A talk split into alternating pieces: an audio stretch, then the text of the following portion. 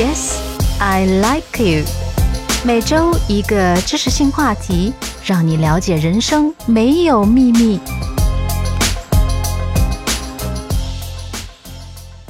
大家周末好，这一周您过得怎么样呢？有没有去试过我介绍的关于人际关系的种种方法呢？哈哈，上一期我们说了人际关系旅程的第一个阶段，据说是要求实实在在做人，诚诚恳恳的做事，才能为人际关系搭建一个容易让人接受，也能够快速融入环境的基础。不过，务实诚信做人待人只是个开头，并不意味着后面就一定能够成功，所以还需要我们进入人际关系工程的第二个阶段。也就是今天的内容，不执着。那么，怎么理解这个不执着呢？这个从表面上看还是挺简单的，不就是执着的反义词吗？那好，我们就顺便反过来从执着去理解。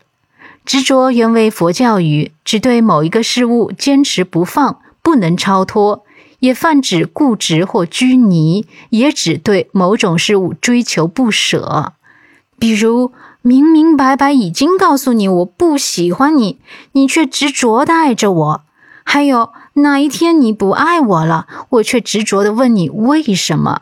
所以执着也是有底线的，底线到了就会转化为不执着。但这个时候的不执着，应该是由于认清现实、明白道理、主动的不执着。就是说，这是一个主动的行为，而不是因为得不到而放弃，这是有区别的。也就是，当我们执着了之后，发现这是一条死胡同，就应该及时的不执着，懂得变通。男女关系当中的变通，也就是并不一定非要做恋人，普通朋友也是可以的嘛。那么，我们说第一阶段的务实本分，难免会给人一种死板、因循守旧的印象，好像是因为这个人不聪明、不会钻营，才选择了踏踏实实。如果这样理解，那你就错了。务实啊，讲的更多的是诚信实干，这是让别人接受你的第一步。如果不忠不义的，谁会相信你呢？有了这个做人的道德基础后，然后才是不执着，也就是懂得随机应变。遇到不同的人、不同的事情，不能用一个模子去套，没有万能钥匙，也没有一条道理可以通走天下的。虽然孟子认为仁者无敌，但是如果让你遇到了一个仁至义尽还说服不了的人或解决不了的事情，那真的还要死死的忍下去吗？不拓宽一下思路，换一个方案吗？难道真的要去遵循儒家道德的最高准则，杀身成仁吗？我相信大部分小伙伴都不会。其实自己想不明白的时候，还可以听听别人的思维和方法，对吧？您看，同样要达到不被人欺负，不同的人就有不同的方法。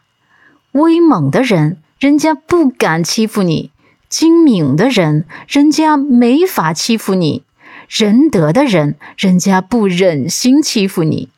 一把钥匙开一扇门，一副嘴脸对一个人，这绝不是贬义，而是成功的路上真的需要多种途径和方法来配合着使用，否则是行不通的。正向思维反过来就是逆向思维。举个特别小的例子哈，比如你参加婚宴，刚好坐在音箱旁边的位置，那个超级音量啊，你没法受得了啊。换位置不可能，突然离场说不过去，要求人家降低音量更不可能。那这时候你该怎么办？变通一下思维，向外求不行，那就向内求，把自己耳朵塞上，事情完美解决啦。解决问题时啊，不要执着于要求别人怎么怎么样，可以反过来要求自己。改变不了现实，改变不了环境，可以改变自己嘛？这和火车上的卧铺是一个道理。大家都有过这样的体验吧？壮汉的呼噜声，小孩的啼哭声，你改变不了这些事实吧？那只好应变一下，反过来改变自己，塞上专用静音耳塞，一切都太平了。就是这样一个变通逆向思维来寻求解决困难的方法，能够让我们不容易与他人产生矛盾，而且不懂得变通，做事太循规蹈矩，太执着于固有思维，不因地制宜的话，也是很容易失败的。我来说个不思变通导致失败的故事。嗯嗯，清清嗓子哈。班超是东汉知名的军事家和外交家。在漠北担任西域都尉达三十多年之久，威慑西域诸国。在他任期内，西域各族相安无事，因此呢，汉朝西北部边疆及西域地区得以和平数十年。班超年老时，上书朝廷要求告老还乡，皇帝念其劳苦功高，便批准了他的请求，让任上接替他的职务。任上赴西域上任之前，去拜访班超，向前辈讨教管理西域的经验。班超知道人性是个急性子，做事经常一板一眼的，很少变通。于是对他说：“水至清则无鱼。同样，西域各国民族尚未开化，对他们不能太认真，也不能太严厉、太挑剔，要有弹性。”大事化小，凡事化简才行，否则就容易激起民变。任上听了，虽口头上表示赞成，但内心却不以为然。哈，我本以为班超本事了得，对付西域各国肯定有许多高招，没想到只是些装糊涂和稀泥的办法。嗨，真令我失望。任上到任后，把班超的教诲当做了耳旁风。他对西域各国普遍实行严刑立法，一意孤行，结果没过多久，西域人便起兵闹事，该地就此失去了和平，又陷入到激烈的战争状态之中。故事讲完了，所以大家看，一味的不切实际的用同一种态度和准则去对待不同的情况，显然是行不通的。一国两制。就是我们中国人善于智慧变通的最大体现和最好的例子，所以，我们中国人总是懂得另辟蹊径，找到一些别人无法想到的创新的方法去解决一些超级难题，懂得有原则的变通。大家此刻有没有觉得很自豪呢？反正我有。变通，变通，因事物变化而通达，感到不顺、受挫。并不是糟糕的事情，只是一种信号，告诉你应该变通了。人们喜欢安稳，厌恶变动，这是人的本性。而且常常人们总是在同一个地方跌倒很多次，那是因为自己的固有认知、惯性行为在作怪。所以，只有转变观念。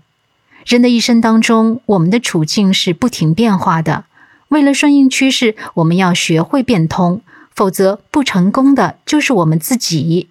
做饭时没盐了有酱油，没醋了有柠檬，没糖了有蜂蜜，就是这样一个简单的道理。拓宽思路，寻找解决方案。好了，那我们总结一下今天的内容。变通本身啊，是依据不同的情况做一些非原则性的变动，不拘泥成规。